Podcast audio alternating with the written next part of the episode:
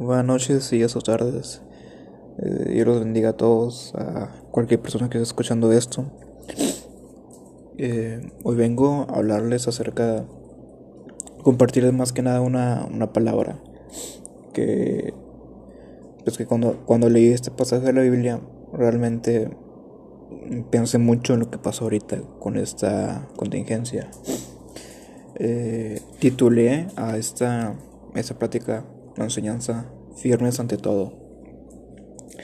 Eh, si, si, tienen su Biblia a un lado, no como gusten, o si quieren, pero no me lo escuchan, es, eh, el pasaje está en Mateo capítulo 8, versículo 23 al 27.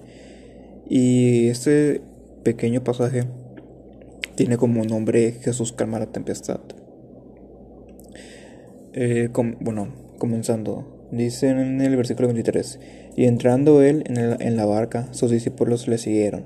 He aquí que se levantó en el mar una tempestad tan grande que las olas cubrían la barca, pero él dormía. Y vinieron sus discípulos y le despertaron diciendo, Señor, sálvanos que perecemos. Él les dijo, ¿por qué teméis, hombres de poca fe? Entonces levantándose reprendió a los vientos y al mar, y se hizo, gran, y se hizo grande bonanza.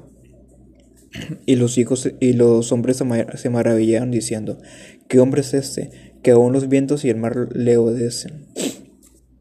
Como podemos apreciar en esta, en esta parte de la Biblia, el, el, bueno, el contexto tal cual para los que tal vez no entendieron bien, pues es que cuando Jesús y sus, sus discípulos, sus discípulos salieron de, del lugar de donde estaban, que creo que era en Capernaum, saliendo de ese lugar, pues se, se dirigían a otra, a otra parte. Y Jesús pues, estaba dormido, estaba dormido entre la barca, y sus discípulos estaban, estaban despiertos, estaban afuera. Eh, ya pues posteriormente eh, pues menciona que se levantó en el mar una gran tempestad, una, una ola que cubre la barca. Y eh, pues ante todo esto los discípulos tuvieron temor, tuvieron miedo, no supieron qué hacer. Y lo primero, y lo primero que se les vino a la mente, tal vez no fue lo primero, pero fue algo que ellos sintieron que tenían que hacer, era levantar, levantar a, a su Señor, a Jesús, levantarlo, para que calmara las aguas para que todo estuviera bien. Y Jesús les dice, ¿por qué teméis hombres de poca fe? Y aquí Jesús, bueno, en esta, esta porción de la Biblia, podemos aplicar, bueno, se podría hacer aplicar, pero esto muchas veces, con, eh, referente a lo que pasó ahorita, eh, recuerdo bien cuando empezó todo. Hace ya casi, casi tres meses o más, no recuerdo bien. Que muchos, muchos empezaron como a desesperarse, se empezaron a que no sabían qué hacer, que estaban desesperados, que si por la falta de comida, que si por la falta de agua, que si por falta de gas y todas esas cosas. Sí veía mucho que había mucho, había mucho, mucha inquietud, que había mucha desesperación, que había personas que realmente estaban pues como se decía, compras de pánico, compras de, pues, ah, pues de, pánico. Y cuando yo leí este pasaje ya hace unos días, pues me, entró, me entró una paz de, de saber de que a pesar de todo lo que pasó ahorita, que en, en, algún momento va a pasar, lo va a pasar, no sabemos cuándo, pero en algún momento va a pasar esto. Y gracias a Dios que ahorita las cosas están, están bien. O podría ser peor, pero lo están bien, gracias a Dios. Y cuando yo leí ese pasaje, sentí, sentí un alivio. Porque yo tenía ya tiempo, no, tenía, ya tenía un tiempo que saliendo de la Biblia.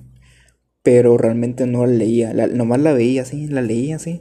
Pero no, no escudriñaba la palabra, no estudiaba más allá de la palabra, no estaba, no estaba sintiendo lo que la Biblia decía. Y cuando leo este pasaje, siento una, siento una paz, siento un calor. Y recuerdo, recuerdo que que, que, que cuando estábamos, que cuando no estaban las iglesias abiertas, cuando estaban todos servicios, pues yo no, no, no diré que era acá, que era un gran hermano, que no sé qué tanto, la verdad no, o sea, era pues, normal, se oraba, cantaba, alababa y todo bien. Pero yo, en, en, esas últimas semanas que vine en culto, yo no me sentía bien, o sea, yo no, yo no me sentía, yo sentía que algo faltaba. Yo estaba, yo sentía algo en mi corazón, sentía que realmente estaba mal, que algo no estaba bien. Y como, como lo hice en el versículo 24, que se levantó una gran una, en el mar, una tempestad tan grande que las olas cubrían la barca. O sea que, pero el eh, que cubría todo el barco. Yo, yo sentía eso en mi corazón. y aún lo siento, o sea, aún lo siento realmente. Y me siento mal. Eh, aún siento que algo, algo dentro de mí, en mi corazón, está causando conflicto. De mis pensamientos y, es por muchas cosas. Pero no, me quiero excusar porque yo sé realmente por qué me siento así. Yo sé por, yo lo sé porque, por, porque yo decía, ah, pues voy a leer la Biblia, la voy a leer. Y sí, la leí una semana, dos, y luego dejaba de leerla. Y así, así me llevaba. Y sé que por esas cosas que yo no me comprometo realmente, me siento así. O realmente siento una tempestad en mi corazón, siento una tempestad en mi vida. Pero yo al leer esta palabra, estos, estos pocos renglones que realmente son, son hermosos lo que, lo que, dice. ¿Por qué teméis hombres poca fe? Porque, porque nosotros sabiendo que tenemos a un Dios, que tenemos a, a, a un Dios que vino y se hizo hombre, que vino y vivió no vivió mucho, vivió menos de 40 años. Por lo que vivió, él hizo milagros. Él hizo un cambio aquí en el mundo. cambió todo. Porque él al morir en la cruz, él al cargar su cruz, al soportar los, latigazos, los golpes, las ah, olvidó, puñaladas, no sé si la palabra correcta puede decir, pero puñaladas que, que le atravesaron su, eh, la parte del abdomen, que, es, que salió agua porque ya no tenía sangre tanto que había sufrido. Pero él nunca, él nunca, él nunca, temió o tuvo miedo. Él seguía firme. O sea, él seguía firme a pesar de todo lo que, todo lo que había pasado de él. Y volviendo a esto, a esta palabra, digo, a ver, digo, somos, si somos realmente cristianos, si realmente somos creyentes, porque al principio de todo esto temimos. O porque, no, no más con eso, sino, sino a lo largo de nuestra vida, porque hemos temido, pero a la vez decimos, no, pues a la vez decimos tanto, no, pues yo adoro a Dios, yo soy cristiano, yo voy a la iglesia, yo, yo que sí doy diezmo, yo que sí alabo mucho, yo que sí canto, yo que sí toco, yo que soy su predicador, que sí soy evangelista. Y aquí me entra, aquí me entra un pensamiento, el por qué realmente tememos, pero a la vez con nuestra boca decimos que no lo hacemos. Y eso para mí es, es, no, es como, es ser pues una doble cara. Y eso está mal en los ojos de Dios. Y uno mismo puede sentirlo, o sea, uno, uno mismo puede, lo digo porque yo lo pasé, o sea, que uno mismo puede sentir que está, que lo que dice no es lo mismo que realmente siente o lo que vive. Entonces, si nosotros como cristianos, ya los cristianos, los, los que sean creyentes, los que creen en, Dios, pero más refiriéndome a los cristianos y más a los jóvenes, porque sé que los jóvenes realmente pues no estamos viendo los caminos de Dios ahorita. O sea, no, no lo estamos. Y muchos, son, muchos han alejado. La tristeza. Porque no sabemos por qué pasaron sus jóvenes o esas personas que ya, no van, ya no están eh, pues en los caminos de Dios, que se han alejado. Porque podemos pensar, o que se alejaron porque son débiles, o también porque tuvieron miedo en su corazón. tuvieron conflicto consigo mismo y se alejaron. Y como los hermanos que tanto presumimos que somos, no hicimos nada, que ellos ocupaban un apoyo para esas personas cercanas a los de Dios, pero no lo hicimos. Y por eso vamos a rendir cuentas a Dios ¿no? el, el día en que estamos frente a Él. Porque muchas cosas de las que nosotros hacemos en nuestros momentos, en sus, en sus malos momentos, pueden afectar a más personas a tu alrededor, a tu familia, a tus amigos, a tus hermanos, puede afectar mucho a, tu alrededor.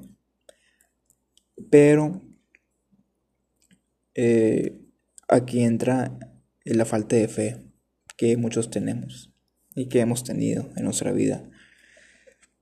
De que, de que pensamos que Dios no nos va a ayudar, que pensamos que Dios no, no, no nos hace caso, o que cuando, pas, cuando no sé, un ejemplo, que ahorita no lo gente que están, que están despidiendo muchas personas, que muchos cristianos están diciendo, ah, o, espero, o ojalá que no me despidan. O sea, dudan de, lo que puede hacer Dios en sus vidas.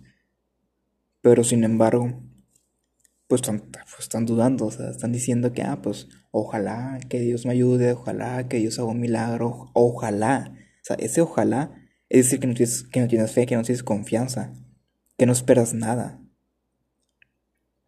Porque si tú estuvieras firme ante Dios, si tú, estuvieras firme en tus caminos de Dios, dirías, Señor, pongo, pongo todo en tus manos y quiero y deseo con todo mi corazón que tú hagas un milagro, que tú mantengas mi trabajo firme, que tú mantengas mi trabajo estable, que no me despidan, para poder llevarle pan a, a la mesa a mi familia. Pero decir eso ojalá o espero, estamos dudando de lo que Jesús puede hacer en nuestras vidas. Y eso fue lo que no fue exactamente lo que pasó a los, a los discípulos, pero era por el mismo camino. Que, que ellos en su, en su, en la fe que ellos tenían, eh, tuvieron miedo, tuvieron temor, porque vieron esas, esas olas gigantes que casi los, los ahogaba. Y, tuvieron, y en su desesperación ah, le decidieron levantar a Jesús para que él eh, reprendiera, los, los vientos y el mar. Y ellos luego, ellos luego se preguntaron, ¿qué hombre es este? Que aún los vientos y el mar le obedecen.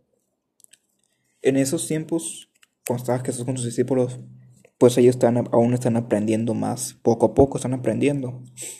Y eso lo podemos ver desde, pues, prácticamente desde que inicia el Nuevo Testamento. Pero estos hombres están tan maravillados de lo grande que era Jesús. Y de lo grande y de lo grande que es ahora. De que si tú tienes fe, como, como, te, como te dice en la Biblia, si tú tuvieras fe como grano de mostaza, la montaña que si una montaña le dices que se mueva, se moverá, si tuvieran fe. Pero sabemos muy bien en estos tiempos que son pocas las personas cristianas que tienen fe.